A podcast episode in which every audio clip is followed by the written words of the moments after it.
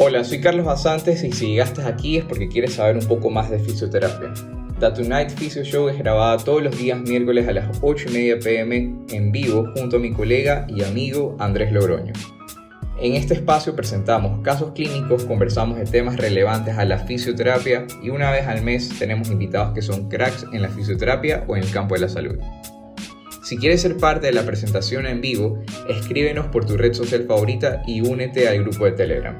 Ahí encontrarás el link a todas las reuniones, artículos científicos, debates y una comunidad muy activa de fisioterapeutas. Bueno, empezamos el show y no te olvides de lo siguiente. Join the movement with Seven Movement.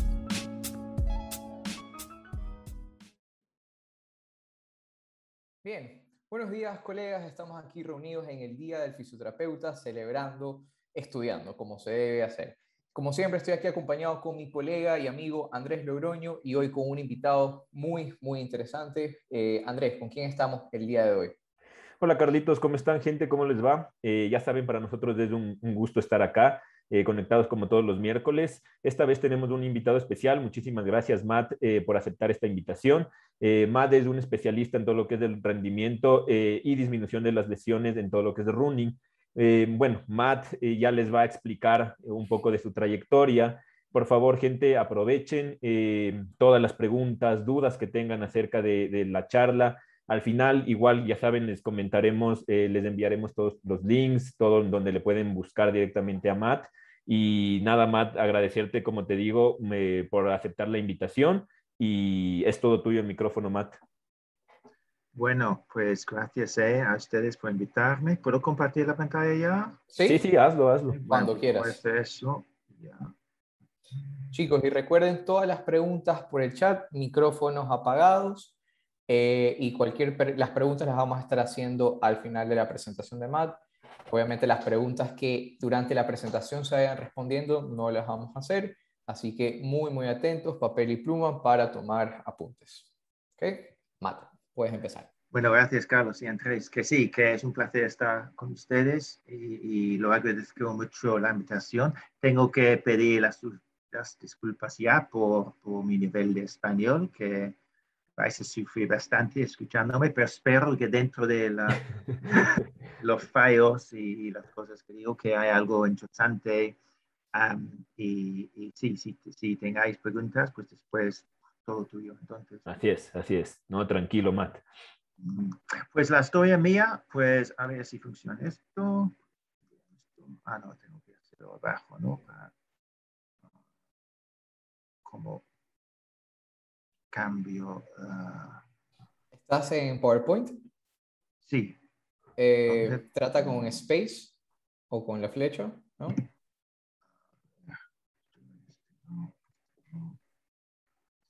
A ver, un segundito. Sí, tranquilo.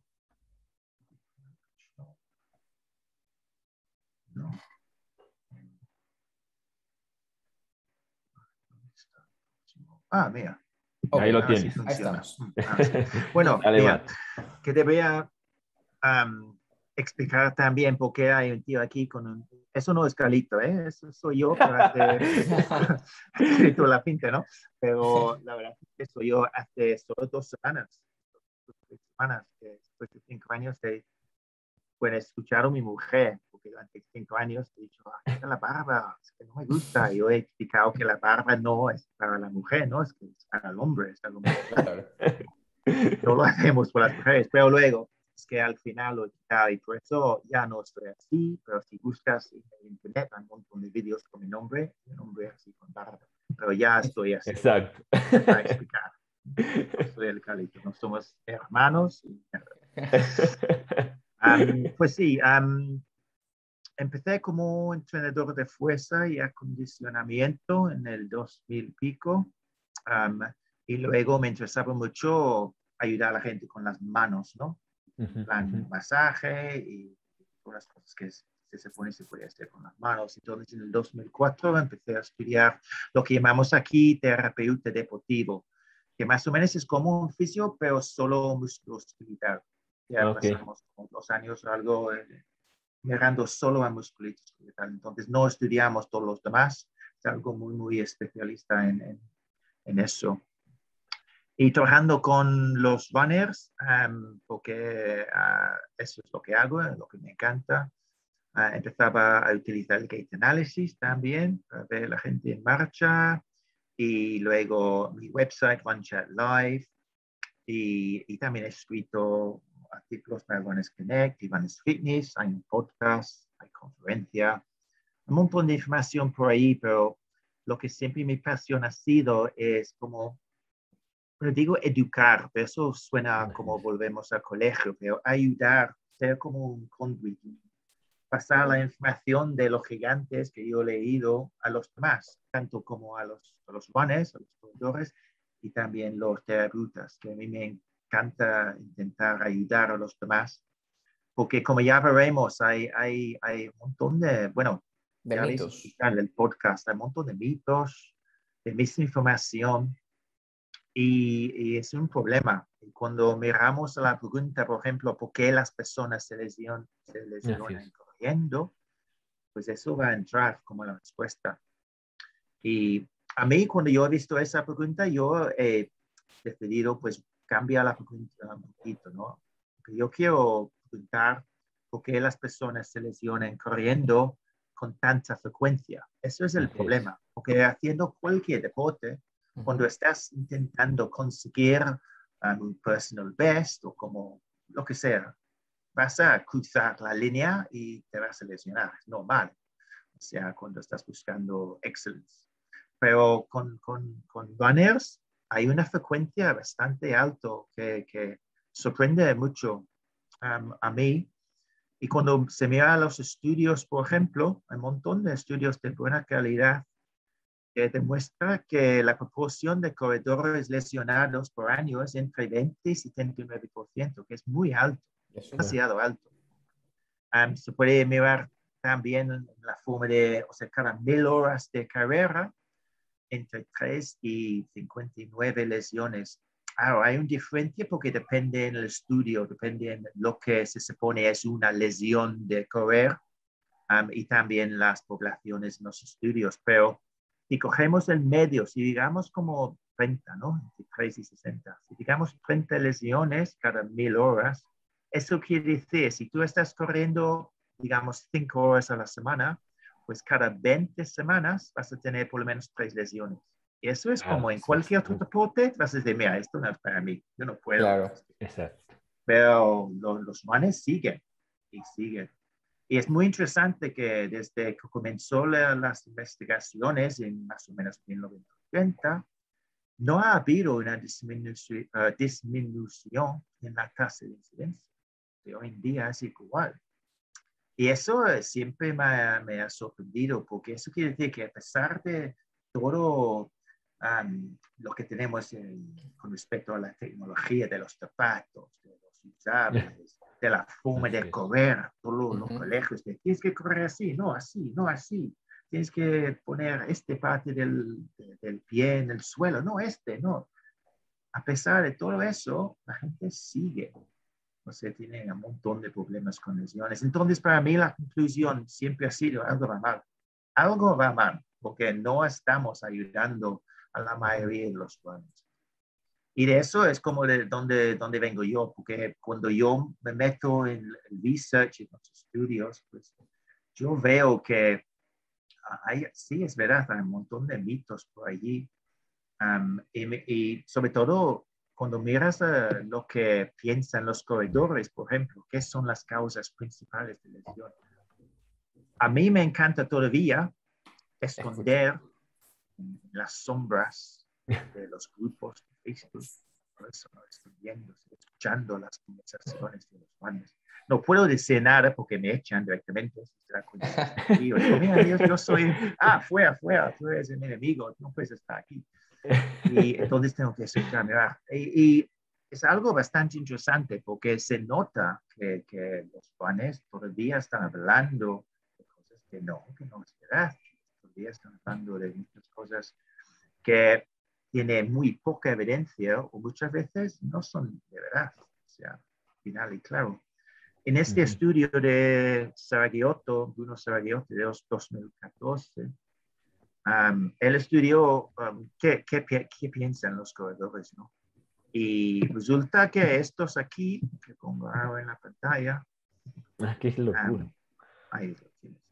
Ahora, yo no sé quién son ustedes por ahí. A lo mejor estás mirando y pensando, pues mira, sí, si no se estudia suficientemente, pues claro, vas a tener lesiones. Entonces, tengo que pisar con caución porque yo no quiero enfadar a nadie, pero puede ser que tú como una um, terapeuta sigue pensando estas cosas y a lo mejor estás dando, por ejemplo, un montón de ejercicios de estirar a tus clientes pensando, mira, si tienes un dolor de los gemelos, pues estirar, hombre, eso es lo que hay que hacer todos los días. Y, y lo que yo voy a decir es que yo antes hacía todo eso no es como un caso de, uy, qué tonto, pero ¿de dónde vienes? ¿Qué entonces estaba todo este tiempo bajo de la piedra o qué pasa contigo, hombre? Que no, es una cosa de evolución y, y hay muchas fuerzas que, que a, a, los terapeutas de, cambiar y sobre todo en, en, social media, que hoy en día tú puedes estar en un grupo con mil personas haciéndote sentir todo tonto estás leyendo pensando, Dios, todo el mundo sabe esto, y yo no, y te das como con un montón de miedo y Entonces, lo que voy a explicar hoy, si es algo nuevo, probablemente vas a sentir enfadado. Eso es lo normal. Ser hermano es como, hombre, ¿qué dices? Yo llevo 15 años explicando esto, ¿eh? me vas a decir que no es de verdad.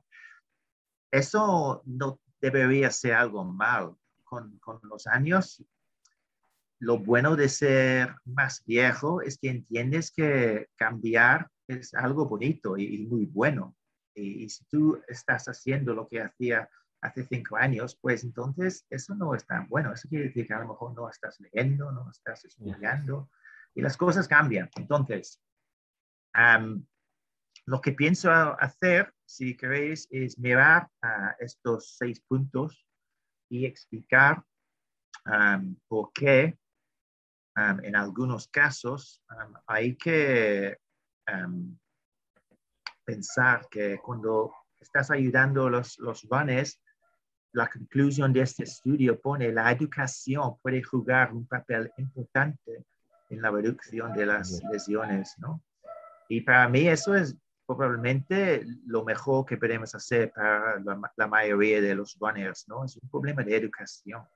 Mientras que esta gente está pasando todo el tiempo esperando, pensando, así no voy a tener problemas de lesiones, pues van a tener lesiones, como ya lo vemos. ¿no? ¿Parece bien? Muy bien. Sí, está perfecto, está perfecto, Matt. Súper bien. Estoy hablando demasiado rápido.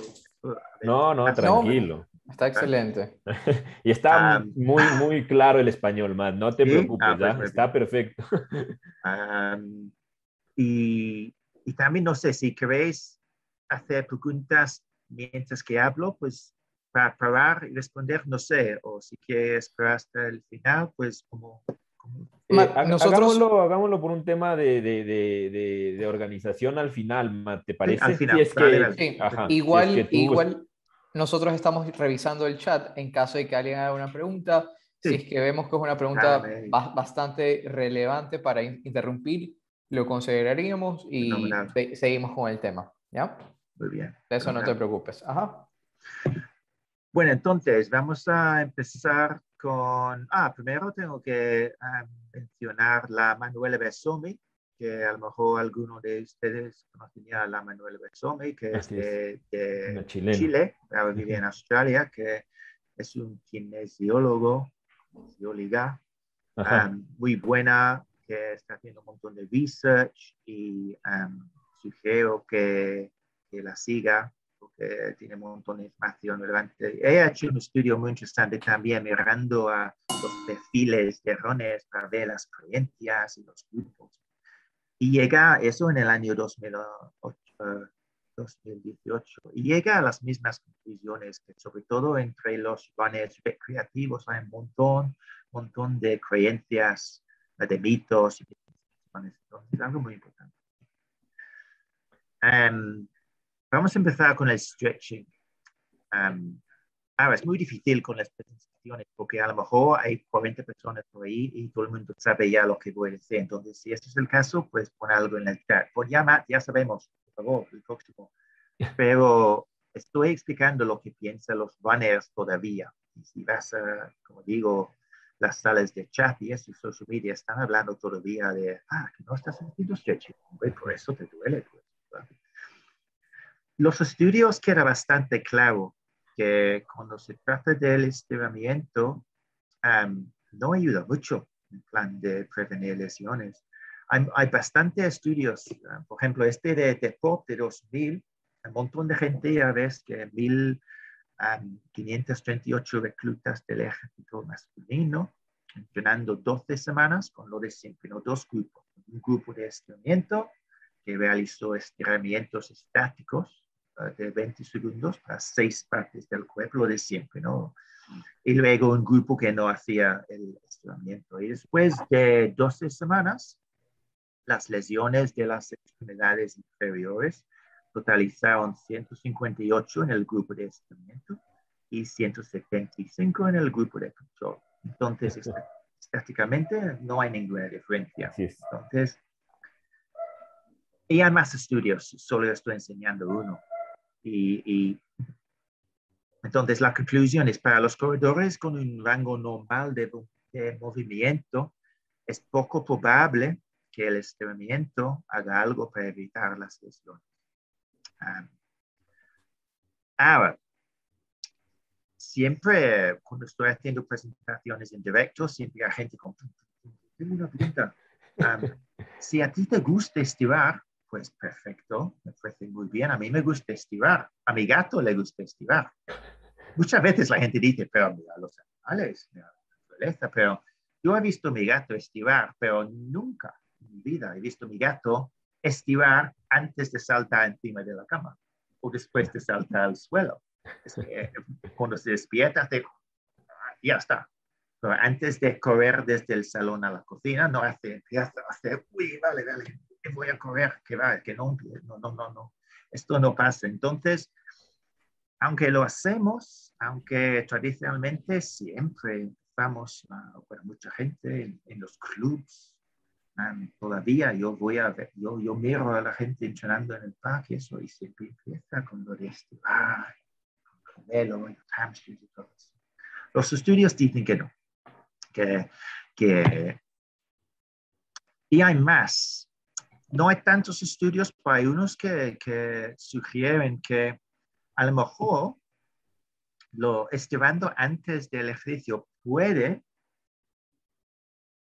ser mal puede reducir um, uh, el, el, performance, el rendimiento. ¿no? Por ejemplo, esto de Wilson 2010, um, cinco ejercicios de estiramiento estático y luego un, en la carrera de 30 minutos el rendimiento fue significativamente mayor en el grupo sin estiramiento.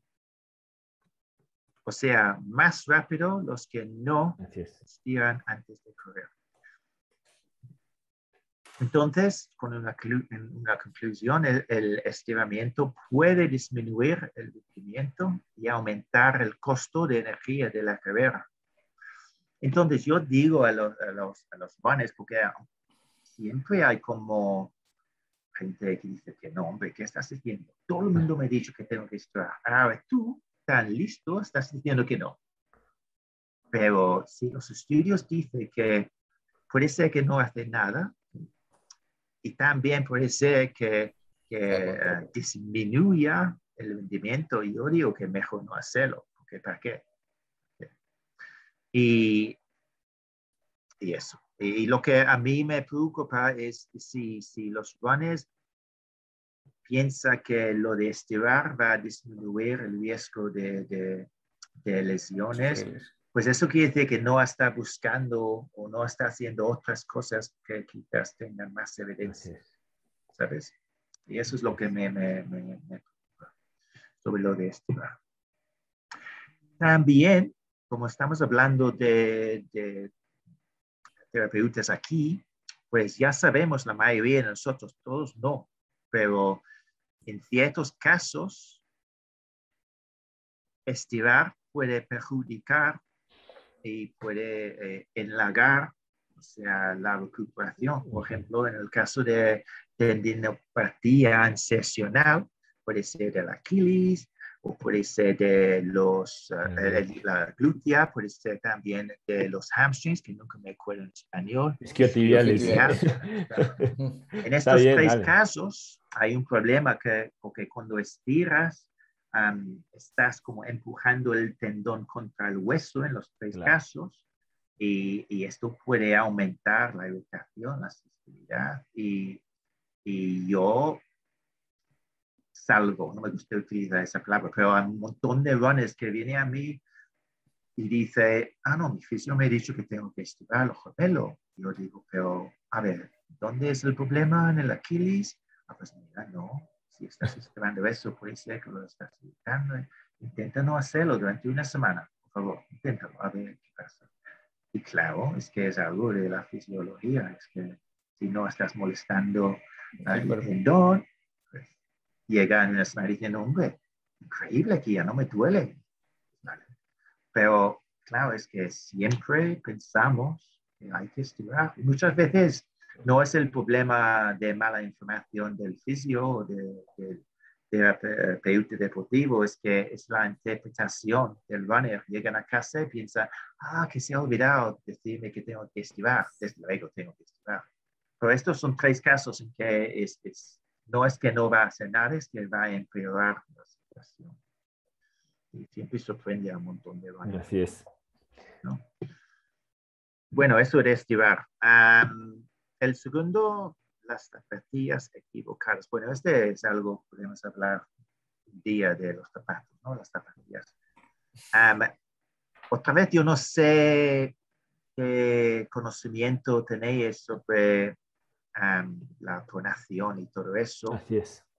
no sé cómo es en las tiendas de Ecuador, del país, pero en, en, el Reino Unido todavía hay tiendas que venden zapatillas de deporte y eso, y todavía están poniendo a la persona encima de un treadmill, ¿no? Acá, acá, acá es igual, Matt. Acá aún, sí, acá es igual. Y creo que en Latinoamérica es igual. O sea, tú vas a la tienda deportiva y tienes como la persona que te, que te indica que te vende los zapatos, te dice, mira, este es del zapato pronado, este es del zapato neutro, este es del zapato supinado. Y sobre todo... La, pisada, ¿no? Ah, y sobre todo en la línea del running. O sea, sí, sí, sí, ahí zapatos, de, o sea, zapatos de running, o sea, específicamente es donde más hacen énfasis en la pronunciación, supinación o que sea neutro. Y, y, cabe recalcar, Matt, eh, seguramente pasa ya también en Reino Unido igual, son zapatos mm, más costosos. O sea, también tú adquieres esta tecnología, por así decirlo, oh, con un costo mayor, ¿no? Sí, es un problema porque es un modelo muy bonito. Vamos a poner todo el mundo en tres categorías. Y si, si, nosotros vimos que el pie se hace así, ¿no? Con el arco medial al suelo, lo que se llama sobreponación, ¿no? Así es que, mira, este está para aquí. Si está el otro lado sobre supinación, pues mira, aquí está. Y está en el medio, lo que se supone es perfecto, pues mira, porque da la gana, ¿no? Es una persona perfecta y nunca va a tener problemas. Lo que pasa es que es un modelo sin ninguna evidencia. Es que en los estudios llevan muchos años. Yo he hablado con el, el, el Benonit, que estaba diciendo esto en, en 1989 o 21. Claro, qué la Pero, claro, estamos peleando con el poder de las empresas, de las claro. es muy difícil, y todos los anuncios. Y si tú vas a, a las marcas de zapatillas de deporte tan famosas, la mayoría todavía en sus de web tiene Así es. zapatos para los que tienen sobrepoblación. Entonces, todo el mundo va a creer eso, ¿no? Es que, y todavía tiene, por ejemplo, el wet foot test. Que se supone que si tú sales de la ah, ducha y pones los pies encima del suelo, tú miras, Así es. ¿sabes? Mm, sí, sí, y, sí. Y los estudios han demostrado otra vez y otra vez que la forma, lo que tú dejas en el suelo, o sea, la forma del pie no tiene nada que ver con lo que está pasando con, lo que estás moviendo. Todo puede cambiar al momento que empiezas a correr. Y, además puede cambiar según dónde corres, sea, la velocidad. Así es. Y, y, eso, entonces es algo, lo siento mucho si... Si compraron. Sí, sí, hombre. Eso también. Um, pero los estudios, vemos, lo han dejado bastante claro que con conclusiones, por ejemplo, que la prescripción de zapatillas según el tipo de pie pisada no se basa en la evidencia. Um, el problema que tenemos es no hay otro modelo. ¿Sabes? Imagínate si tú vas a una tienda y viene alguien dice, mira, um, puedes correr ahí en el treadmill y luego te dicen, ¿y parecen cómodo? ¿Estás cómodo con, estos, con estas zapatillas? Y dices, sí, sí, muy cómoda. Bueno, pues mejor para ti. Vas a decir que, hombre, ¿dónde está toda la ciencia? ¿Dónde está las luces y las, el data? ¿no? Pero la verdad es que eso es el mejor modelo que, que tenemos que si te resulta cómoda el zapato. No sabemos por qué alguna gente se encuentra con lesiones en algún tipo de zapato, a veces es que no sabemos. Claro, y, y también el tema de las transiciones, por, por ejemplo, algo que es, me está dando mucho cuenta de este corriente minimalista eh, del zapato, eh, del barefoot prácticamente, o los zapatos eh, con muy... zapatos minimalistas creo que se encuentran ahora. Muchas personas están haciendo esta transición del zapato tradicional de running con el colchón y si quieren cambiar al zapato minimalista, que es un zapato más plano, que sientes el piso. Y esa transición también les genera bastante molestia, ¿no? Pero es por tema de, de, costumbre más que, más que y adaptación, ¿no? Sí, lo que sí han demostrado es, parece que cualquier cambio hecho demasiado rápidamente, si tú vas de un zapato tradicional con por ejemplo, 12 milímetros de talón, ¿no? La diferencia entre el talón y el pie. Si tú vas de eso directamente a Vibram con, con cero, o sea, con diferencia, pues eso tiene sentido. Es un cambio de, estamos hablando de la carga, ¿no? O sea, las fuerzas que tu cuerpo tiene que, que recibir y controlar. Entonces, si de repente pides de tu sistema, mira, ahora las fuerzas o sea, la carga va a cambiar rápidamente, pues sí, se supone que eso puede ser la razón por, encontrar lesiones y eso. Entonces sí. Pero es interesante porque alguna gente con zapatos minimalistas no, se tiene menos lesiones, ¿no? Alguna gente no tiene más. Y no sabemos por qué, no sabemos por qué alguna gente resulta que tiene menos lesiones cuando corren encima de algo duro, ¿no? Como el, pavimento. la carrera, ¿no? Ah, sí, sí, sí. Pavimento. Pavimento, la calle. Sí, en la calle, ¿no? Pero a alguna gente eso resulta muy mal y son mejores corriendo encima en el campo, ¿no? Por allí. Así es. No sabemos, lo que sabemos es que es una cosa muy individual y el consejo mejor que podemos dar al, al, runner es tienes que ver lo que funcione para ti. es como un ensayo-error, ¿no? Sí. Como una prueba-error, digo. O sea, realmente Ahí está. Tienes, sí, sí, sí. tienes que salir y, y irlo tolerando a, a, a, las cargas de acuerdo a, cómo se vaya sintiendo el, el, el corredor.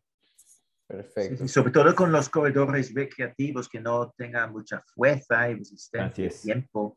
Cuando alguien tiene más, más años de correr, más fuerza probablemente, pues el efecto de cambiar el zapato va a ser menos, ¿no? Y además puede escuchar el cuerpo, pero para alguien empezando es, es como a ver qué funciona para Así es. Y otra vez, como lo de estirar, es importante no pensar que si yo tengo estos zapatos, ya, no voy a tener problemas con eso. Porque otra vez es que estás pidiendo otras cosas donde hay evidencia. Entonces, otra vez una cuestión de educar a los clientes. Exacto. más estudios, o sea, yo puedo dejar mis slides. Yeah. Sí, sí, diapositivas, está bien. Voy a dar todo a ustedes, entonces si quieres ver los estudios y eso, pues... Genial, Matt. Muchas gracias. Pero más estudios, ah, aquí pone la pronación moderada del pie no está asociada con mayor riesgo de lesiones. Siempre es la misma conclusión, que tenemos que poner el modelo de sobrepronación en una caja y cerrarlo bien y activarlo al, al, río ya y olvidar eso. Y hay ejemplos, o sea, no, nunca me gusta solo enseñar un ejemplo, pero no sé si conoces a este tío por detrás, pero el Haley Gebrselassie, si miras a la foto y mira el pie ahí, imagínate si este va a una tienda de zapatilla, eh, deja de correr, uy, tío, que mira, te a tener tantos problemas, no puedes correr con el zapato haciendo eso, bla, bla, bla, bla. Pero claro, este es el Haley Gebrselassie. Claro.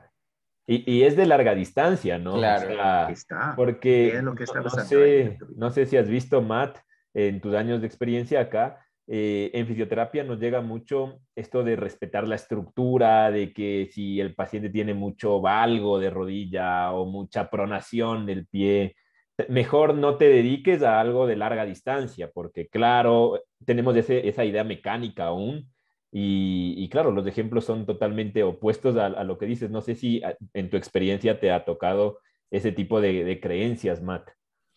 Claro, sí, esto es, es, es, todo esto lo que hemos hablado de lo de estirar y la apatía es parte de un problema más grande y eso es, sí, como ya he dicho, nuestros esfuerzos y manera de mirar al problema es mirar todo a la estructura, ¿no? Así es que a nosotros hemos estado entrenado, o sea, un montón de cursos que siguen así, pero enseñando el ser humano, el cuerpo, ¿no? como si fuera un coche.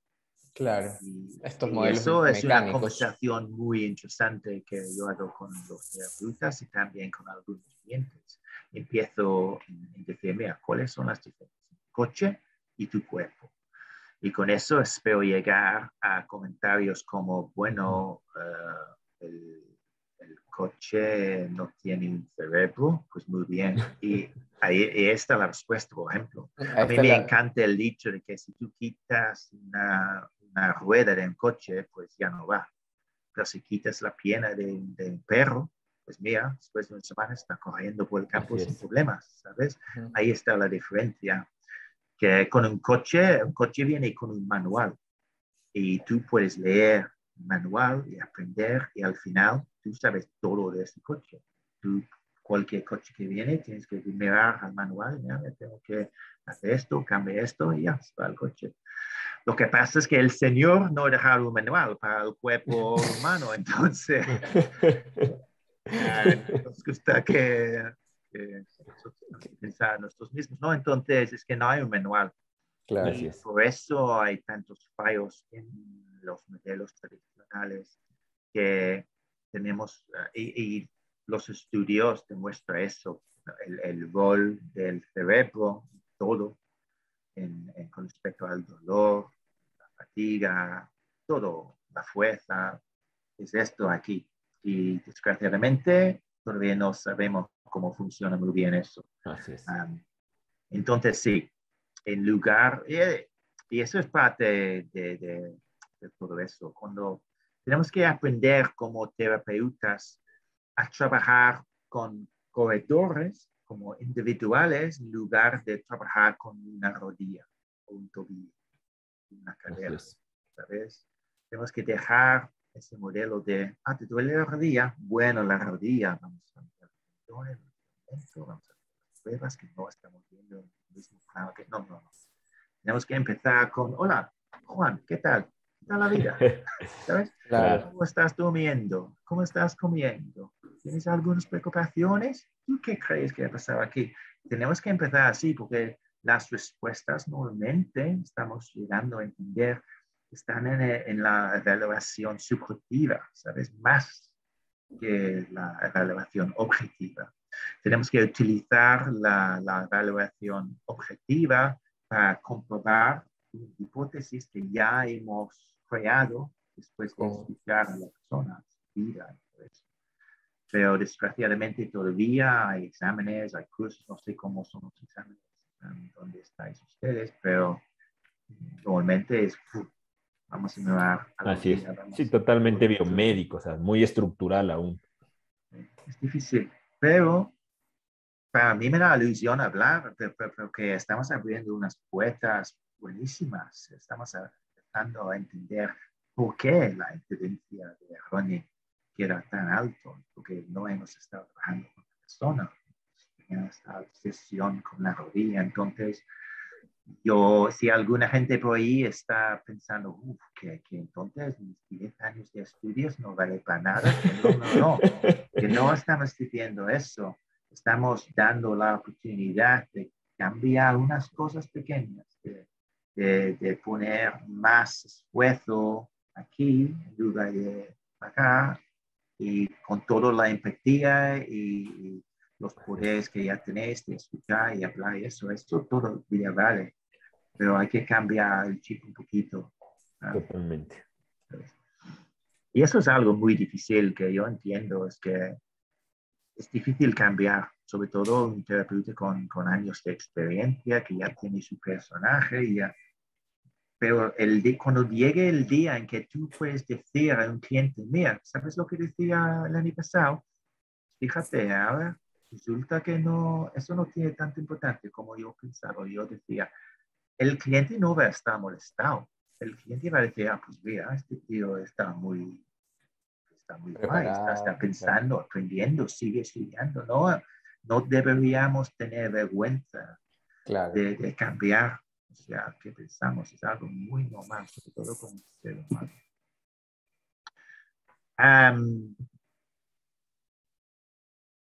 y claro, a mí yo soy un, ¿cómo se dice? Geek.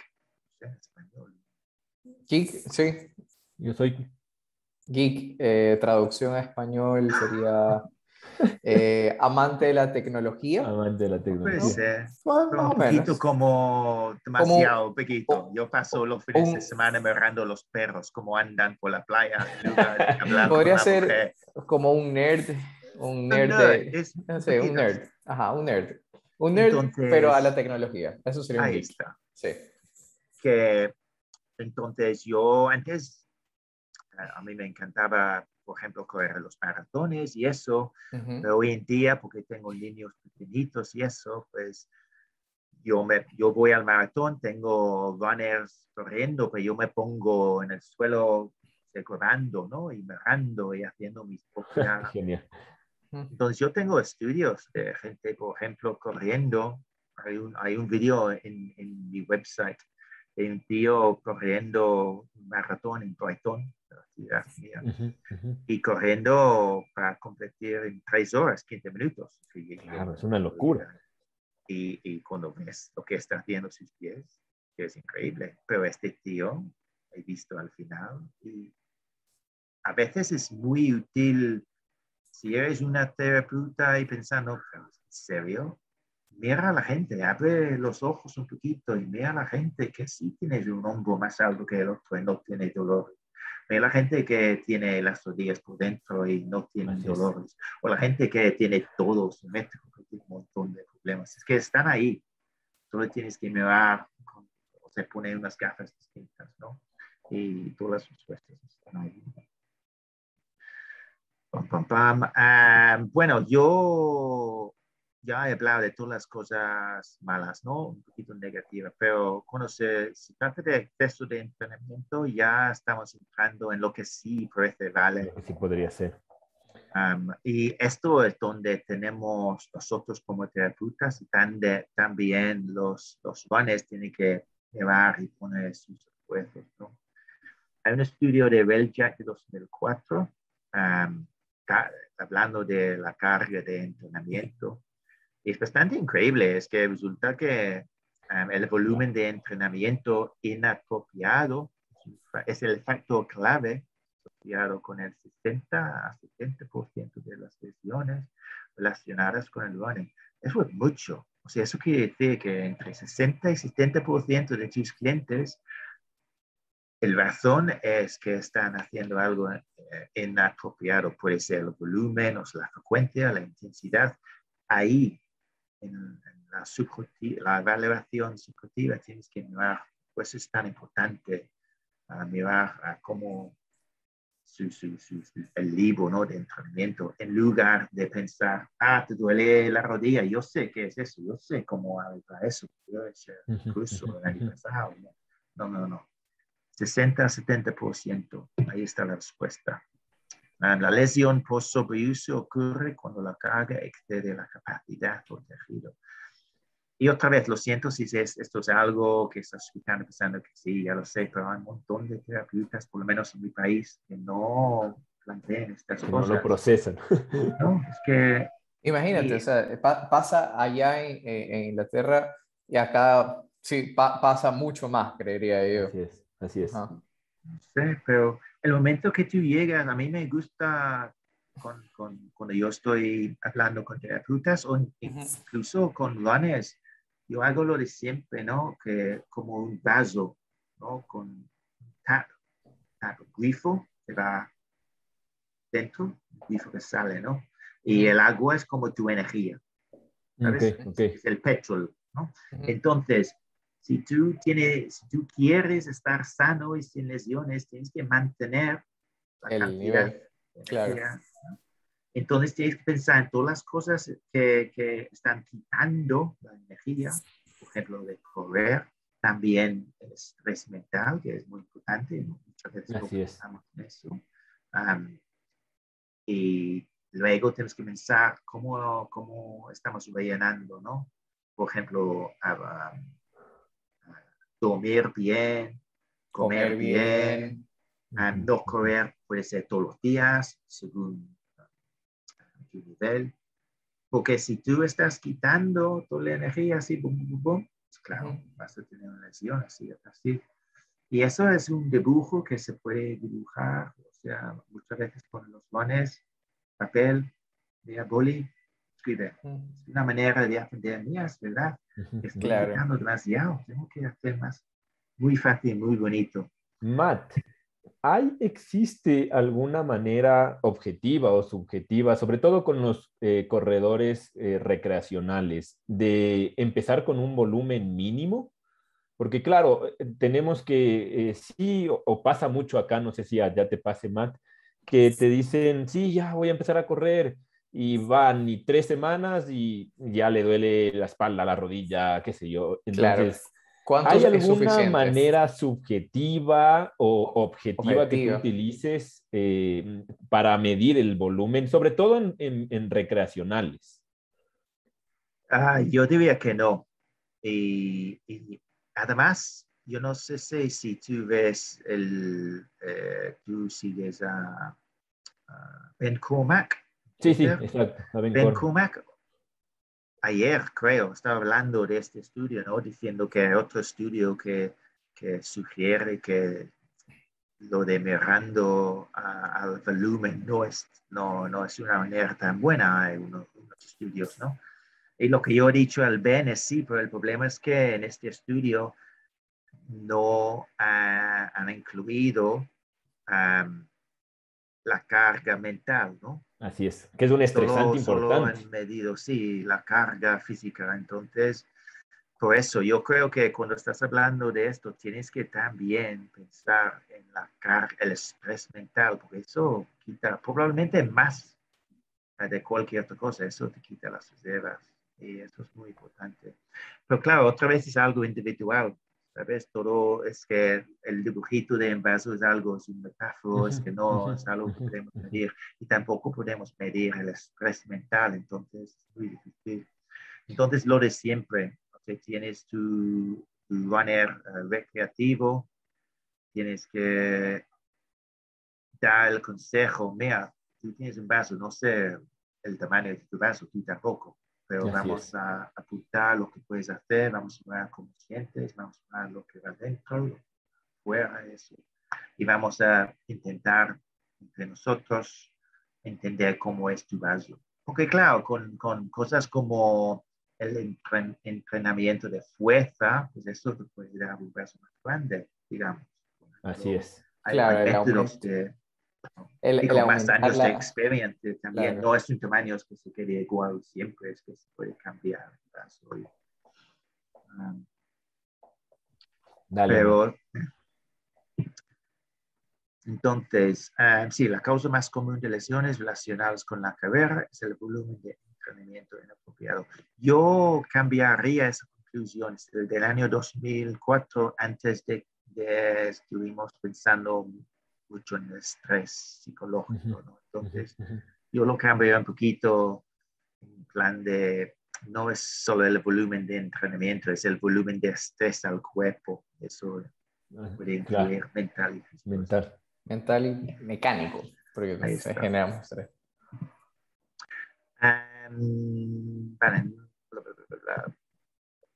Ahí está algo, es que yo creo que ustedes ya, ya saben todo esto, pero el, problema con el, con el running es podemos hacerlo sin tener que llamar a un amigo, sin tener que reservar un sitio, es. sencillamente llegas a casa con zapatos y ya sales.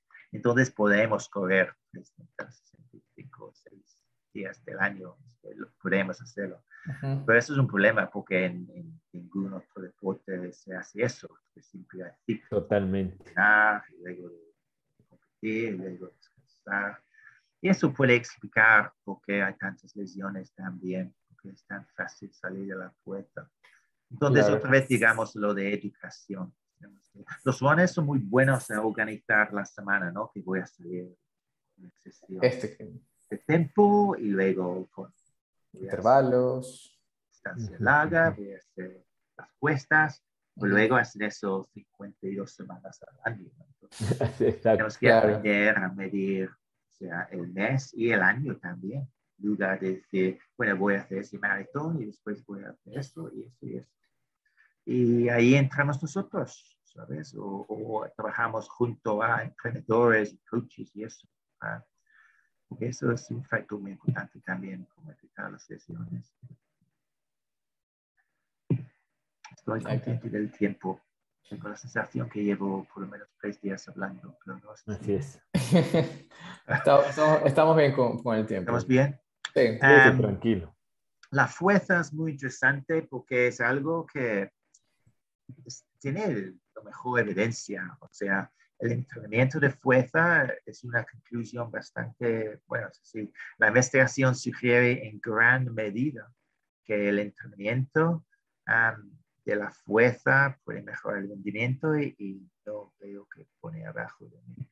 Ahí está, el rendimiento y la economía de carrera. También es interesante porque los corredores no les gusta. Es, tienen no hacen, claro. Sí. puede poner súper grande. Sí, me pongo más pesado, Exactamente. algo más lento. Sí, si volvemos a, a, ese tema de, de los chats, de, de, los grupos focales, muchos eh, runners piensan que o sea, aumentar masa muscular los van a hacer más pesados para distribuir su peso en, en la carrera o la sensación tal vez de pesadez después de un entrenamiento de fuerza que no les permite desarrollar mayor velocidad. Pero, o sea, tal vez eso sucederá en esa percepción puede ser inicial cuando están empezando a hacer un entrenamiento de fuerza, pero esa, esa sensación no va a perdurar en el tiempo, sino que va a ser favorable para ellos. Sí, sí, es muy difícil. Claro, y, y con el balance también que tienen, o sea, de un entrenamiento de fuerza priorizando el tema de correr, o sea, tampoco es que van a desarrollar mayor masa muscular, porque están corriendo y sabemos que correr eh, no nos permite generar mayor masa muscular, ¿no? Claro, no se, no se va a poner como el Schwarzenegger o algo así, que, no, no, puede pasar. claro, no va a pasar, la gente. no va a pasar. Y además los estudios demuestran que tampoco hay que hacerlo todos los días, durante dos horas, porque es difícil porque los corredores son corredores porque normalmente no les gusta estar en el gimnasio con una camiseta pequeña con tirantes haciendo flexiones. es que no, eso no eh, nos da. Ese, ese es allá Andrés Lebroño que le encanta. A ver, la mayoría es que no, no nos interesa. Claro.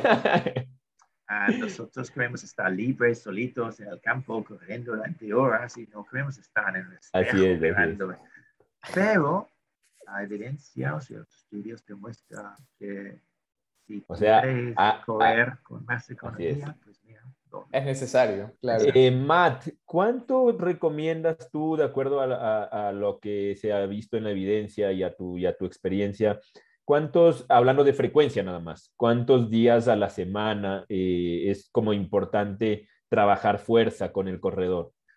Pues mira, los estudios sugieren que dos veces a la semana por 20 minutos es, lo que hace falta. es muy interesante porque es... muy poco, pero la, cuestión es que los corredores piensan que tienen que hacer las pesas como si fueran corriendo, ¿no? Durante dos horas. Y piensa que si voy las piernas, tengo que hacer 100 reps o algo así, ¿no? Para, pero en realidad lo que estamos entrenando es la capacidad del cuerpo cada vez que pisamos es la fuerza de hacer contacto con el suelo y luego saltar hasta... Así es, la zancada, exacto. De impulsar nuestro cuerpo en el, en, el, tiempo y en aire. Porque eso es, eso es correr, o sea, es hacer un salto repetitivo sobre una pierna, múltiple, por larga, largo tiempo. Y controlar entre, o sea, como 5, 6, 7 veces de nuestro peso. Entonces, los estudios demuestran que tenemos que bueno, en realidad sugiere cuatro o cinco reps con un peso suficientemente grande para no poder ser capaz de hacer más después de cinco repeticiones. mucho peso. Y eso quiere decir que tienes que ir al gimnasio. Todo esto de estar en casa con un par de libros o algo así haciendo, es que eso no vale para nada. Es que normalmente, sobre todo con runners que quiere entrenar en serio o está haciendo rehabilitación, yo digo, mira, lo, lo mejor es vas al gimnasio un mes, dos meses. No tienes que ir todo el año, pero tienes que tener un montón de metal ahí y tienes que cambiar, mira, 20 kilos. Mira, esta semana puede ser 30, 40. Tienes que tener las maquinillas para cambiarlo fácilmente y, eso es lo que hace. Matt, puede hacer hablando, Hablando de fuerza, para que la gente eh, lo vaya entendiendo más y se lleve cosas muy clínicas también, eh, hablemos del grupo muscular de los isquiotibiales, que, que generalmente en el running, esto yo sé que tú lo has visto un montón, porque acá también pasa un montón, tendemos a flexibilizar, o sea, tendemos a estirar mucho esto, este grupo muscular y muy poco a darle fuerza. ¿Qué opinas de eso? Estás hablando de, no me escucha, los gemelos, ¿no? El soleil. Sí, los hamstrings. Ahí está. No, no, los hamstrings. Los hamstrings. Ah, vale. Sí, es que depende. Es que hay como, yo no sé si todavía sigue, pero es que cambia cada los meses. Hace un año todo el mundo hablando de tiene que concentrar todo en los glúteos, ¿no? Así es. Los glúteos, los glúteos más importante. Y en realidad, cuando se, solo tienes que mirar, cuando ves a un corredor de distancia, mira el culo que tiene, no tiene culo. Pero si miras a un sprinter, a un Usain Bolt o alguien así, claro. tiene un culo que no vea. Pero entonces, eso es porque cuando se habla de distancia, los hamstrings más en realidad que los glúteos. Bueno, los dos son importantes, pero en plan... Claro, se, se, trata de... Con la estabilidad, pero de priorizar, claro. Importante. Um, pero más que eso, es que todo es importante, es una cadena, pero donde yo creo que los runners pueden hacer cambios más rápidos, sobre todo si los hombres con más de 25 años, que vamos perdiendo testosterona y todo eso, es el soleus. Y eso es, es, es, el músculo más coñazo para entrenar, que no veas, que por eso los guanes nunca lo hacen, porque hay que estar sentado, ah. hay que tener por lo menos la mitad de tu peso encima de las rodillas. Así es. Y hay que trabajar hasta fatiga. Y eso, si no estés en un gimnasio, no lo, no lo vas a hacer. No. Es muy difícil. Y además, pero lo que pasa es que el soleus más o menos yo creo que es por ese 50% de la propulsión de running es del soleus. Y, y, los problemas que tiene los runners, sobre todo con más años, con el Aquiles y todo eso, normalmente es el soleus. Um, Hay un montón de, de, estudios muy buenos, como de Stephen Neal, que demuestra eso. Pero, como ya he dicho, educar al runner es muy difícil. Porque es que no es fácil. Y los runners les gusta hacer lo mínimo y les gusta ir para correr. Así es. Lo mínimo y, hacer lo mínimo y correr bastante. Ahí está. Y nosotros como profesionales tenemos que tener eso en cuenta. Es que si tú das un montón de ejercicios con todas las buenas intenciones a una persona, pues esa persona no ha llegado al momento en su vida que no va a cambiar su comportamiento. Si tú no estás pensando en la realidad, es, ¿esta persona va a hacer esos ejercicios? Pues entonces es el problema, el fallo es con el terapeuta. Entonces, mucho trabajo que hacemos hoy en día es cuando estás hablando con la persona, tienes que, aquí se, se llama motivational interviewing, no sé, es como... Eh, eh, sí, entrevista motivacional. Ahí está. Sí, y algo que siempre mencionamos acá en, en, el grupo de Tonight Physical Show es el tema de las habilidades de comunicación, que mm. dentro de estas habilidades de comunicación eh, entra definitivamente el tema motivacional y creo que muchas personas pueden entrar, pensar en motivación en, dale, tú puedes, ok. Ahí está, vamos para allá. vamos para allá. Y, es, es, como malentendido eso. Claro, y, y, el tema de la motivación o sea, va a ser muy personal dependiendo de la personalidad de cada persona. O sea, si es que yo voy a gritarle, dale, tú puedes, vamos para allá, a una persona muy retraída, lo único que va a hacer es va a retrayendo y es buscar dentro del tono, dentro de la pasión de esa persona, el por qué ella está corriendo, cómo vamos a encontrar esa motivación.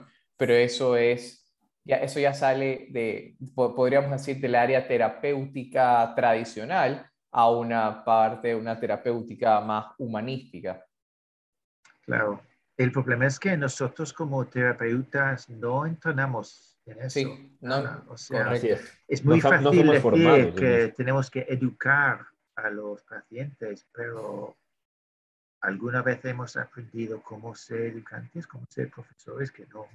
no Entonces, por eso, cuando la gente me pregunta, ¿qué, ¿qué debería hacer para mejorar mi tiempo como profesional? Pues es eso, tienes que aprender cómo educar, cómo tratar a la persona enfrente de ti y saber el tipo de preguntas, aprender a escuchar bien, reflexionar y todo eso. Eso es algo muy importante, porque desde luego no, no, no lo aprendemos en los cursos tradicionales, en las carreras.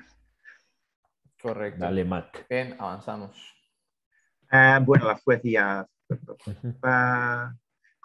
es que tengo que decir que, que respecto a bajar el riesgo de lesión, la fuerza no tiene buena evidencia. Hay un papel que mucha gente, yo incluso hace, bueno, cuando venía en 2013, yo estaba diciendo a todo el mundo en presentaciones, mira este papel de Larsen, que pone que um, el entrenamiento de fuerza puede reducir las lesiones deportivas a menos de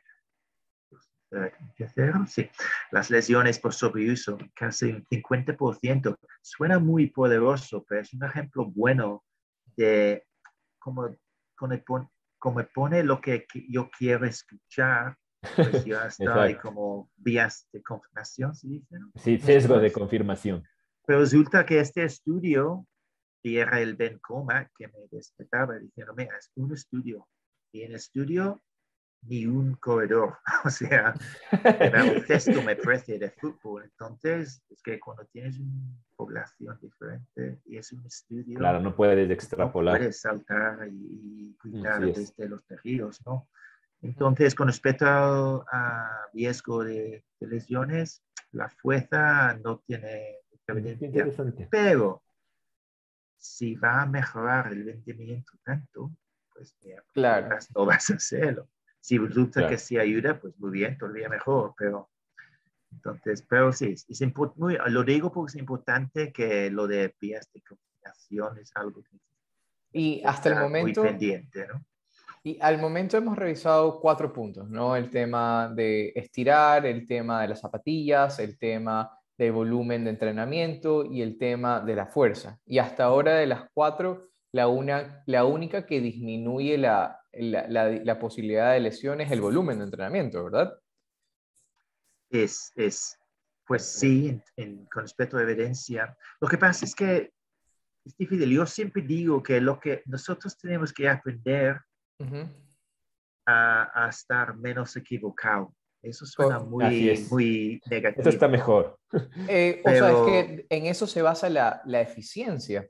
Y lo, y, y lo, que nosotros, porque a la hora de la hora sabemos que muchas cosas van a funcionar, porque incluso, o sea, si, eh, incluso podría ser que un estiramiento funcione para un caso en particular, pero se trata de ser, basarnos en la evidencia para ser eficientes y disminuir esa posibilidad de error, nada más. Y eso, de eso se trata el, tema de la investigación científica. Sí. Y aprender a escuchar a la persona. Correcto. Totalmente. Yo tuve un, un, invitado en mi podcast el otro día hablando de motivation interviewing y hablaba de lo difícil que es para un terapeuta de pausar y no hablar. O sea, siempre estamos pensando, ah, esto es lo que tienes que hacer. Tenemos que poner la mano frente así y pausa y, deja a la persona hablar más, porque decimos así, si tú dejas la persona hablar suficientemente, él o ella va a decir a ti cuál es el problema. Y si escuchas un poquito más, te va a dar la solución. Pero tienes que escuchar. Y eso es donde estamos ahora. No entendemos muy bien por qué muchos, mucha gente son diferentes con respecto a las causas de las lesiones, pero normalmente si escuchas bien, la causa está ahí y, y, lo difícil es luego comunicar bien el cambio que esta persona tiene que, que hacer um, en el momento adecuado a lo mejor en el principio sí, si esa persona quiere, yo que sé, masaje o acupuntura o, o, lo que sea, algo que a lo mejor no hay mucha evidencia. Si esta persona ha venido a la clínica diciendo, mira, yo quiero esto, esto es lo que me va a ayudar, pues vale, mira, toma, toma, toma, toma, toma. Luego vas hablando cuidadamente, sugiriendo, dejando a esa persona cambiar sus, creencias. Y ahí está el skill. Es, es difícil, pero es posible y, muy bonito. Cuando lo consigues, puedes cambiar la vida de este facilita, muchísimo más el trabajo. Bien. ¿Y cuál es la, la, siguiente, el siguiente punto que tenemos? Uh, yo creo, bueno, no voy a hablar de flexibilidad. Hombre, me gusta la... El sit and stretch hablando de sí, el... Ah, qué interesante esto. Spring, ¿cómo es? Pues, el sprint es carrera, velocidad. Es pique, podría ser. Sprint. ¿Cómo se dice? La imagen es de un... Ah, el resorte. un resorte. Resorte. Ah, Me gusta la imagen del resorte. De hecho, en mi lab de Gate Analysis tengo un resorte así de fuerte y al lado tengo un slinky. ¿Sabes el juguete? Sí. Que va a la escalera. Que te da equilibrio. Y yo digo, mira, tú tienes que elegir cuál quieres poner en, tus pies. Un slinky, Así es. que tiene un montón de estiramiento, o quieres poner esto, que es muy fuerte y difícil, y que es muy como tight, que ayudar más en correr apretado eso. Claro. Y claro, con, con, esto en la mano se da cuenta y aprende mejor. Mira, yo, yo quiero tener...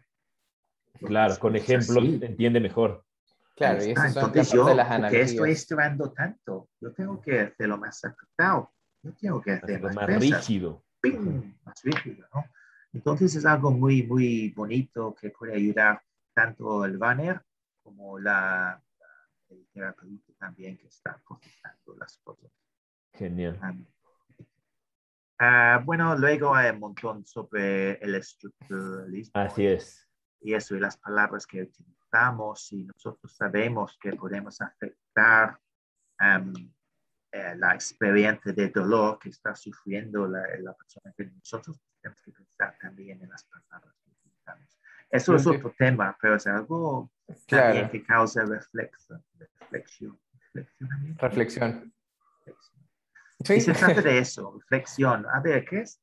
¿cómo estoy ayudando si yo digo a este runner que, que tiene yo como arcos caídos, o tiene un nervio comprimido, o tiene una pierna más corta que la otra, es que probablemente vas a, esta persona va a salir de, tu clínica con, con, la creencia que tiene el cuerpo todo roto frágil, y débil. Frágil, Eso tiene un factor también muy importante. Totalmente. Y, y ya, en el caso de no voy a poner esto, la biomecánica es como, bueno, eso es la verdad, especialmente para algunos que, se, se, ve como especialistas en la biomecánica. Vale, vale, eres un especialista, pero lo que pasa es que hay una clara falta de investigación de calidad que vincule la biomecánica específica con Entonces, esto es algo, esto es algo, Matt, que no sé, allá, acá en Ecuador, sí que se está poniendo, y sí que sigue de moda, mejor dicho, eh, muchos estudios de laboratorio de biomecánica, ¿no? O sea, mientras más computarizado sea, le suben al pobre, al pobre corredor recreativo, ¿no? O sea, ni siquiera al, ni siquiera al de élite, sino al pobre, eh, al pobre, recrea, al pobre corredor recreativo. Y claro, lo llenan de imágenes y que la Ahí está, mira, esto es de Milán, mira qué bonito. Claro, claro, exactamente. Pero, y, ah, y justo en la, yo estaba haciendo, hice una entrevista el día de ayer y la persona que entrevistaba era muy eh, mecánica y, y su, línea de entrenamiento es muy seguido a la, a la mecánica y es como que, perfecto, la biomecánica sigue leyes de la física, perfecto, no vamos a discutir con eso, pero el ser humano no solo sigue leyes de física, sino sigue leyes fisiológicas y biológicas. Entonces, Ah, es como que, queremos solucionar un problema con solo una parte de las herramientas. Una variante. Ajá. Entonces, hay que considerarlas, pero definitivamente no va a ser absoluto. Es muy difícil. Y, y, merece la pena decir que no estamos diciendo que la biomecánica no valga para nada. Que no, Correcto. Desde luego, es algo, es un factor muy, muy importante el problema que tenemos es que tenemos gente moviendo así que sí tiene problemas con ciertas lesiones, pero tenemos otra persona que mueve igual y no tiene dolor no tiene problema. Claro. Entonces, mientras que dos personas existen con, con el mismo método, la misma manera de mover, no podemos llegar a conclusiones. Cada vez que hay un estudio que dice, mira, si, si el fémur tiene aducción, pues entonces esto está vinculado con iliotibial, ¿no? Pues mientras que otra persona que tiene la misma forma de correr y no tenga problemas, pues mira, no podemos llegar a esas conclusiones. Entonces, lo interesante es cuando utilizando este conocimiento de biomecánica, si alguien tiene un problema y, y, queremos disminuir la carga eh, para algunos tejidos del cuerpo, ¿no? Pues sí, ahí lo podemos utilizar, podemos cambiar un poquito la manera de, correr para cambiar la dirección de, las cargas, ¿no? Podemos quitarla, o sea, descansar, por ejemplo, los gemelos y trabajar un poquito más la rodilla, lo que sea. Esto sí podemos hacer y la gente, el, corredor puede seguir corriendo, lo que siempre es mejor, y sin dolor. Y dentro de nuevo, más moderna de, dolor, siempre merece la pena intentar seguir corriendo. Entonces sí, ahí la biomecánica ayuda mucho porque sabemos que podemos cambiar. Qué interesante.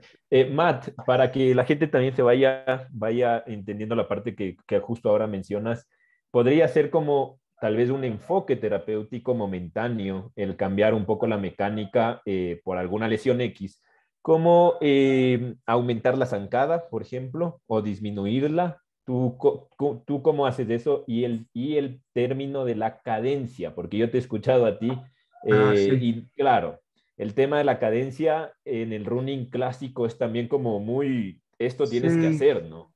Entonces, ¿cómo, lo manejas tú eso, Matt? Sí, es muy difícil otra vez porque, mira, por ejemplo, yo he visto esto, ¿no? antes de estas presentaciones siempre voy al internet y miro el cuento y alto, aprende a correr antes de correr. Claro, y es todo un nocebo eso ahí. Claro. voy a comprarlo porque parece muy bonito, es científico, pero lo que pasa es que con respecto a la caída del pie, um, yo hablo muchas veces de, de, ese estudio de Pete Larson um, y lo enseño a veces a los clientes. Si los clientes tienen interés y es ese tipo de persona, pues él uh, al maratón de Ciudad de Manchester en los Estados Unidos, con sus estudiantes, porque es un biólogo, um, sacó un montón de fotos ¿no? de, de, de los corredores a 10 kilómetros. Había como 986 runners, fotos de sus pies.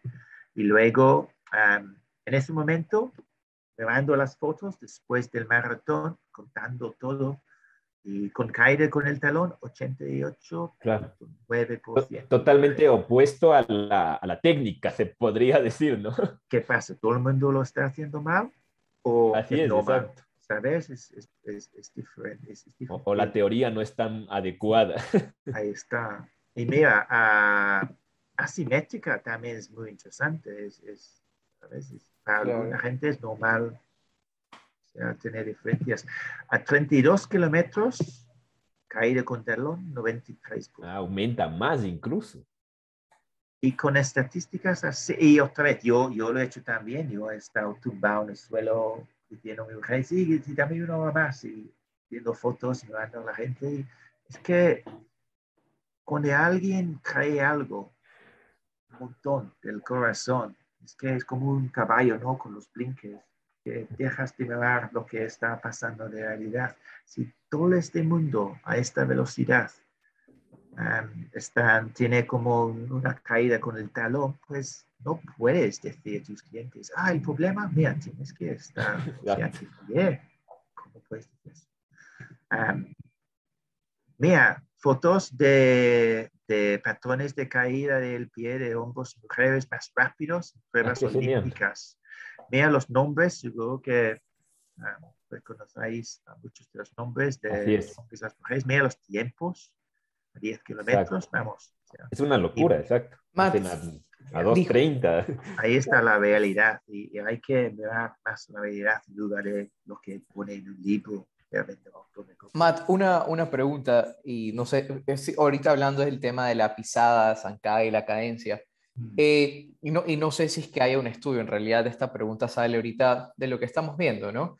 Eh, tal vez crees, o también Andrés, crees que la, una tendencia hacia una tendinopatía, o sea, sabiendo que, sabiendo que la pisada natural, por decirlo, es tendencia a caer sobre talón y que la gente esté forzando caer sobre punta de pie, hace que haya mm. un mayor esfuerzo en el gemelo sóleo, generando tendinopatías en el, en el tendón.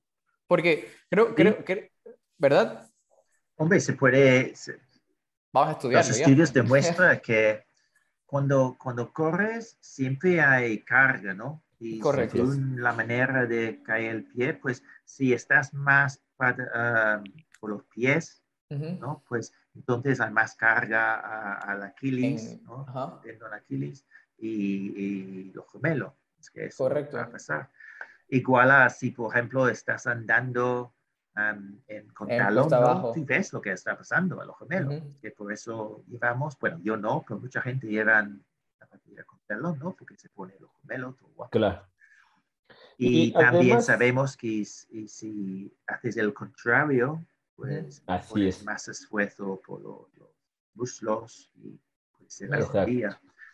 Ahora, lo interesante es, es alguna gente se nacen o desarrollan o por cualquier razón, uh -huh. a su cuerpo es mejor estar más para allá y a otra gente más para allá. Puede ser un montón de factores, el tamaño de su cuerpo, claro. un montón de factores, ¿no? Y, pero lo que sí sabemos, por ejemplo, si alguien está sufriendo, tiene problemas con el Aquiles, pues sí, podemos pensar, pues mira, vamos a cambiar tu forma de correr un poquito, vamos a intentar claro. a ver cómo va la. Para otra vez relajar los tejidos. Uh -huh. No vamos a decir, ya basta de correr, no puedes correr. Porque no, eso sí, jamás. de problemas después. Entonces sí, podemos jugar con eso siempre. Y... Miren qué interesante. Y eso es un tip clínico, ¿no? Claro, Para que es. la persona no tenga que dejar de correr, sino cambiar su pisada mientras está tratando, bueno, cambiar su pisada y cambiar, disminuir los volúmenes de trabajo, que eso sabemos que sí. Mientras que podamos, mucho más fácil. De momento que tú paras de correr, bueno, primero vas a tener un corredor súper deprimido, deprimido. vas a, Totalmente. O sea, vas a estar vaciando ese vaso todavía más rápido, ¿no? o, o, sumarlo, porque, o sea, mucha gente corre para disminuir el estrés y al quitar correr le vas a aumentar el, el estrés. Sí, sí, pero él hablaba del tamaño del vaso, Carlitos. Claro. Ah, ok. Sí, sí, eso sí. Y también, o sea, estás, o sea, el, la cuestión de dolor, por ejemplo, si tú quitas el contexto completamente del cerebro, el sistema nervioso, va a costar más introducirlo de nuevo, porque si pasa dos semanas sin hacerlo, cuando de repente estás corriendo, el sistema nervioso va a decir, hombre, ¿qué está pasando? Claro. Ya, ¿quieres que, que no, no puedo? Entonces, si puedes cambiar algo, seguir, pues, no en todos los casos, pues algo. Correcto. Bien. Y para terminar, me, oh, me pregunto sobre la cadencia, pues otra vez, mira, el Google. sí, que eso, que eso está como los 180 pasos como una cosa ahí, como una religión, ¿no? Eh, es, es, es, que vivimos en, un, en una época de, se puede vender, es que yo no creo que, a mí me gusta pensar que la gente no pone estas cosas porque son sean malas, ¿no? Es que no es una cuestión de ah, cómo puede ganar un montón de pasta. La gente tiene un montón de pasta, bueno, algunos sí, pero la mayoría, la mayoría tiene buenas sensaciones, tiene un montón de pasión, ¿sabes? A lo mejor ellos tienen un cadence de 180 y tienen un montón de éxito. Pero el problema es que lo que funciona para ti no va a funcionar para todo el mundo. Así es. Correcto. Y la cuestión de 108 es, es un, también es un mito. es el, el, resultado de un estudio, bueno, estudio, el Jack Daniels, el entrenador, los Olímpicos de 86, creo, algo así. Y se da cuenta con su mujer contando la cadencia. Mira, estos tíos tienen por lo menos 180, algunos tienen claro. 22, algunos. Y extrapoló eso. Pero de repente, que ha dicho 108, 8, bueno, todo el mundo tiene que... El número, el número perfecto. Ahí está, vamos a, vamos a hacer el DVD, vamos a vender cursillos, vamos a hacer un website y ya existe y ya no puedes cambiar. Claro. Se dio como una verdad absoluta eso. Claro. Muy difícil, muy difícil, pero otra vez, nosotros los terapeutas tenemos que educar y aprender cómo educar. Porque no puedes decir, a alguien viene y ha pagado un montón de pasta para entrenar con alguien, yo qué sé, y el entrenador ha dicho, mira, esto es el problema, no estás trabajando con 180, mira cómo corro yo, como la hostia, ¿no? Un montón de rápido, yo quiero estar como tú, ¿no? Si tú llegas y dices, ah, anda, tonterías, eso no me va a dar evidencia, pues no vas a cambiar la opinión. Totalmente. Es algo mucho más lento, entender, poco a poco. Totalmente. Ya, mira, que Ah, está bueno eso. Ahí este está el, el, mega resumen. Perfecto. El mega resumen. Como, como terapeutas, es lo que nosotros, nosotros somos, pues, ¿por qué las personas se lesionan corriendo? Pues nosotros tenemos que aceptar parte de la, de la, responsabilidad. Porque si nosotros estamos viendo 100 pacientes, lo que sea, un mes o dos meses, nosotros estamos en una posición de educar. Tenemos que asegurar que lo que estamos diciendo que tiene evidencia. Eso es lo, bonito. Y entonces mi consejo para un terapeuta es manténgase actualizado con la evidencia um, a, favor, a favor y más importante, o incluso um, en contra de lo que le escucha. Tienes que darse cuenta cuando alguien viene con un problema de gemelo y Aquiles y, y por ejemplo, no está corriendo igual a la persona antes o no responde igual a, la terapia manual que has hecho. Que seamos críticos con nosotros mismos. Eso no es tan fácil, es un skill que hay que aprender. Uh, reconozcamos lo que no funciona, muy importante, porque siempre recordamos cuando tenemos éxito, ¿no? o es como la naturaleza humana, pero, pero entonces solo estamos recurriendo lo que funciona. Tenemos que tener un libro de lo que no funciona. Así tenemos que tener un pensamiento más liberal. Y finalmente no tengan miedo de evolucionar. bueno, lo bonito de decir, mira, no sé, esto no funciona, qué interesante. Eso es la ciencia. La ciencia coge una hipótesis y mira todas las posibilidades para demostrar que eso no es de verdad. Pero nosotros hacemos el contrario. Hacemos un curso y luego de repente, a mí siempre me da gracia, haces un curso, ¿no? Y, y, yo hablo con terapeutas que dicen, y fíjate, la semana después tengo 10 clientes con el mismo problema, lo que nos enseñaban en el curso. Y yo digo, pues sí, fíjate, ¿cuál es la probabilidad de eso? Eso es de confirmación, es que tenemos que estar pendientes de eso. Somos seres humanos, tenemos la misma manera de, de solo ver lo que funciona. Entonces, es una parte natural de todos nosotros mejorando en lo que hacemos. Y es algo bonito. Si alguien ahí está como un poquito, no, esto es, oh, tengo que cambiar todo, que no, no, no, no. No tienes que, no tienes que ir a, la clínica mañana y, decir, bueno, todo lo que he dicho ha sido basura. No, es, no es eso.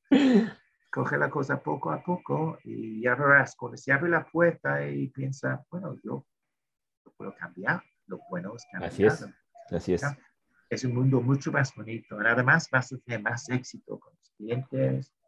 y eso es el, el, negocio, ¿no? Que está muy importante. Genial, Matt. Genial, muchísimas gracias. Matt, dos preguntitas así súper rápidas, porque sí que está, estoy muy seguro que a todos nos, nos tiene ahí varias dudas, como tú dices, a punto de, llegar a la clínica y votar todo así. Eh, te preguntan, por ejemplo, si que, queda claro que el estiramiento no previene lesiones en el running, eh, pero si es que tú recomendarías en algún caso en específico usar los estiramientos. Si le gusta. Perfecto. bien. Si no, si en hacerlo no está olvidando otras maneras de bajar el riesgo, es importante también. Si están haciendo lo demás, sus pesas, llegando a, nivel de entrenamiento y todo eso, pues sí, si estás haciendo lo que tenga evidencia, pues estira. Si te gusta, muy bien. Ah, Perfecto. pero la, es que el running no, no necesita mucho, mucho rango, mucho... Uh, rango movimiento. Es que así es. Los artes marciales y lo de bailar, sí, si estás dando patadas a alguien en la cabeza, pues sí. claro, es otra cosa. Cuando estamos corriendo, sobre todo los recreativos, mira dónde llega el tobillo de, de alguien corriendo a... No, es mucho. Totalmente no es más de 90. Entonces, ¿por qué estamos intentando llegar al talón al culo? Que no va ahí. Claro, hacemos cosas innecesarias. Matt, eh, te preguntan también eh, que es cierto que el tejido se adapta progresivamente a la carga, que eso eh, creo que está bastante claro. Si tienes o, que, el, tejido se adapta progresivamente a la carga, esto ah, es evidente. Pero, ¿qué pasa, te preguntan, con el tejido óseo y la exposición a largas distancias? ¿Hay algún estudio que, no sé, nos diga eh, que sí, o sea, si vas a ser maratonista toda tu vida, qué sé yo, seguramente vas a tener más factores de riesgo para periostitis tibiales o factores artrósicos, que es como el gran miedo también. ¿Hay algo así, Matt, que podamos nosotros guiarnos? Yo creo que, o sea, como siempre se trata de hacer demasiado. Es que si, ese es el problema con correr, ¿no? O sea, hay como el, el planteamiento de que correr es malo para los huesos, para las rodillas, y han demostrado que no. En realidad, el impacto um, tiene beneficios para los huesos, es que aumenta la, la densidad, ¿no? Y se han demostrado que sobre todo para las mujeres, antes de llegar a la menopausia y Así es. los problemas, si haces footing y eso, pues puedes disminuir la, la, el riesgo de estas cosas. Lo que pasa es que estamos trabajando con seres humanos, entonces es muy fácil hacer demasiado. Y si haces demasiado en lugar de aumentar la densidad, empiezas a irritar el hueso y eso, y luego si no es eso, pues puedes resultar fracturas y eso. Entonces, es, es, es como siempre, si haces, normalmente si haces demasiado de cualquier cosa, vas a tener implicaciones. Total, total. Carlitos, ¿tienes alguna pregunta? No, quería complementar la, la respuesta ahorita de Matt, respondió a la respuesta de, Liz, que específicamente sí, el tejido se adaptará y el hueso también se adaptar. El problema, sobre todo cuando hay este tema de las periostitis tibiales, es que hay, una, hay una, un aumento de volumen de trabajo y sí, posiblemente el tendón, el músculo se adaptó, pero el hueso no. Eh, pero sabemos, como está mencionando Matt en toda la investigación, en toda la presentación, que no va a estar relacionado a este, específicamente la pisada ni el zapato, simplemente fue el, eh, el, el punto que se detonó la lesión. O sea, hay muchos deportistas ahora también del tema, no solo de maratón, sino de las ultramaratón, que, o sea, son cargas que parecen inhumanas, y hay muchos deportistas que sí, que están trabajando en eso y su cuerpo va generando mayor, mayor hueso, ¿no? Sí, y hay un tema, no sé eh, si Matt y tú, Carlitos, también eh, lo hayan visto. Hay un tema bastante interesante, eh, sobre todo, por ejemplo, en mujeres o en personas con osteoporosis y osteopenia, en donde la densidad mineral ósea disminuye. Y ya hay una luz de que incluso más bien la carga hace que mejore esta densidad mineral ósea, ya en personas con patologías, ¿no? Entonces, claro, lo que dice Matt, el problema acá es que los seres humanos somos estos, somos seres humanos, entonces no, no hay un protocolo, pero sí al ensayo-error. Eh, pero evidentemente todos los tejidos se van a adaptar a la carga si es que lo hacemos de manera bastante inteligente también, ¿no? Claro. Matt, eh, agradecerte realmente para nosotros, para Carlitos, para mí, eh, para todo el grupo, eh, ha sido un gusto tenerte acá. No esperamos, esperamos que no sea la última vez.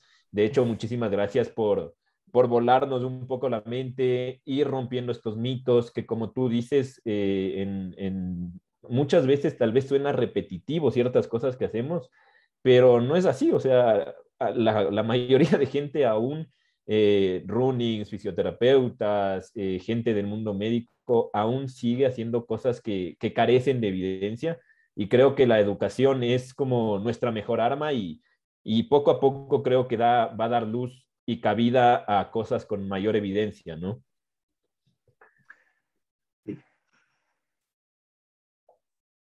Sí. Hola. ¿Me escuchas? Sí, ahí estamos. Bien, eh, sí, Matt, y con eso vamos a, terminar. Siempre al momento que terminamos la, la, exposición, eh, hacemos, eh, nos prendemos todos los que están conectados, prenden la cámara y tomamos una, una foto. Ahorita ya dejé de compartir pantalla.